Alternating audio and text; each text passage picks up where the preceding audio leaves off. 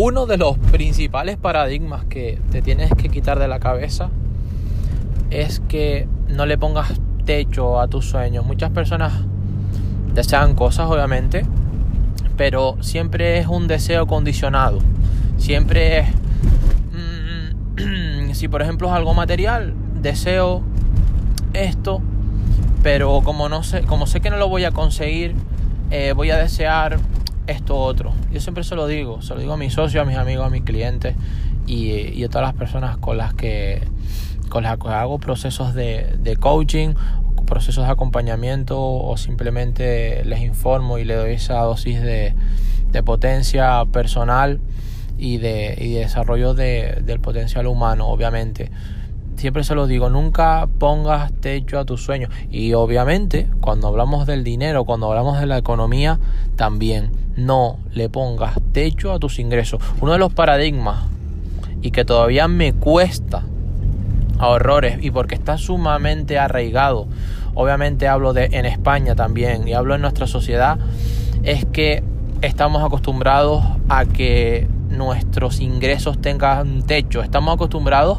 a que no podemos hacer miles o millones de, dólares. Estamos acostumbrados a, cifras mágicas, por ejemplo en España, como eh, la de 300 euros, 400 euros, eh, la cuota de autónomo o la cuota de desempleo, 400 y algo euros, o las famosas palabras de mil euristas, es algo así como en otros países, si lo vemos a Estados Unidos, mil dólares, ¿no? Entonces tenemos esas cifras mágicas quizás instaladas en nuestra mente y nos hacen pensar, la sociedad nos hace ver que si superamos esas, esas cifras ya tenemos que sentirnos cómodamente bien.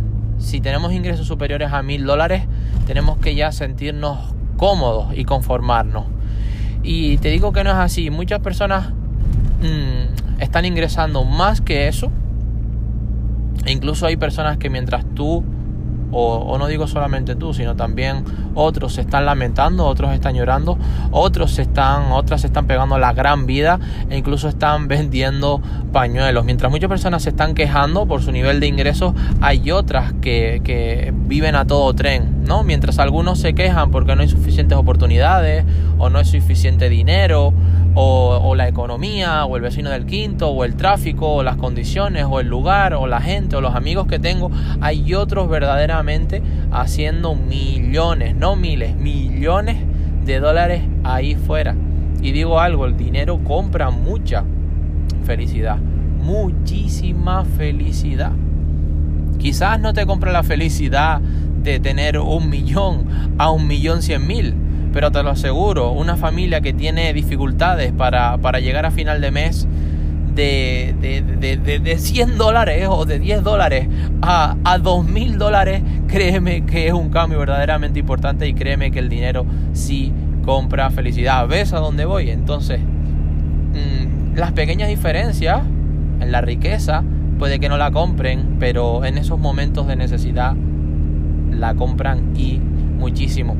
Y otro punto interesante, otro paradigma a, desterrar, a estirpar, como estaba diciendo, es el de las cantidades de dinero. No le pongas techo, como decía, no solamente a tus sueños, sino a tus ingresos.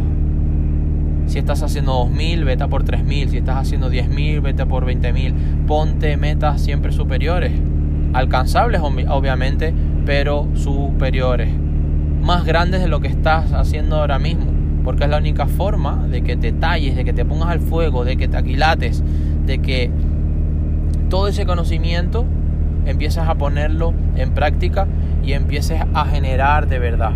Y algo muy importante, algo muy importante, mm, no es solamente el cuánto estás ingresando, sino el cuánto el cuánto estás conservando. No se trata solamente de ser un inversor eh, o una persona, pero siempre hablo a nivel financiero, un inversor acreditado Acreditado quiere decir que tengas un título o que estés acreditado para poder hacer negocios. No solamente se trata de, de estar o de ser acreditado, sino de ser una persona técnica, de ser una persona sofisticada. ¿Qué quiero decir? Aprender a hablar el lenguaje de la finanza, aprender a leer los números, aprender a leer y a hablar ese lenguaje financiero en este mundo tan grande, tan próspero y tan lleno de oportunidad, pero también llamado capitalismo. Tenemos que aprender a leer los números, tendremos que, aprender a ser sofisticados, a ser técnicos, a saber eh, cuánto estamos ganando, cuáles son nuestros gastos, qué entra, qué sale, cuáles son nuestros activos corrientes, cuáles son nuestros pasivos corrientes, porque eso nos va a dar eh, el fondo de maniobra, eso nos va a dar eh, en qué posición, en qué balance, en qué estado financiero estamos. Estamos sobreendeudados, tenemos excedente de efectivo, tenemos suficiente flujo de caja. ¿Cuáles son los flujos que tenemos ahora mismo? ¿Cuál es el balance a día de hoy? Si es de, de tu patrimonio a nivel personal o si eres una forma jurídica de tu empresa o de tus empresas. Es muy importante. Fíjate que incluso la familia, los hijos de Rockefeller, les obligaban a llevar una contabilidad diaria, una contabilidad diaria de cuánto dinero entraba, cuánto salía, en qué lo gastaban y cuánto ahorraban y cuánto invertían. ¡Wow! Así sea céntimos de dólar. Fíjate la importancia. Así que no solamente cuánto ganas, sino cuánto conservas. Ser sofisticado, ser técnico, no solamente acreditado, no ponerle techo a tus sueños, no ponerle techo a tus ingresos. Así que la moraleja final, la moraleja final es que amplíes tu termostato financiero. Destierra de tu mente esas cantidades que muchos fijan como conformistas, que muchos fijan como ideal, que muchos fijan como, bueno, estoy aquí en la media, la mediocridad, y en vez de mirar hacia arriba, de decir, puedo alcanzar, puedo hacer más, miran hacia abajo y siempre dicen esas famosas palabras de, bueno, es que por lo menos tengo un trabajo, o es que por lo menos tengo una empresa, o es que por lo menos, es que por lo menos. No, no, no, no, olvídate del por lo menos. Vete por más, supérate, entrena.